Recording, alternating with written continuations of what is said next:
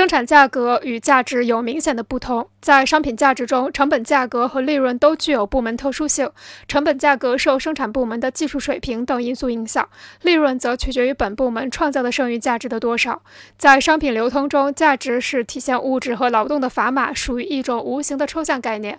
而价格是在一般等价物和货币产生后用来体现这一抽象概念的概念。因此生产价格是价值的转化形式。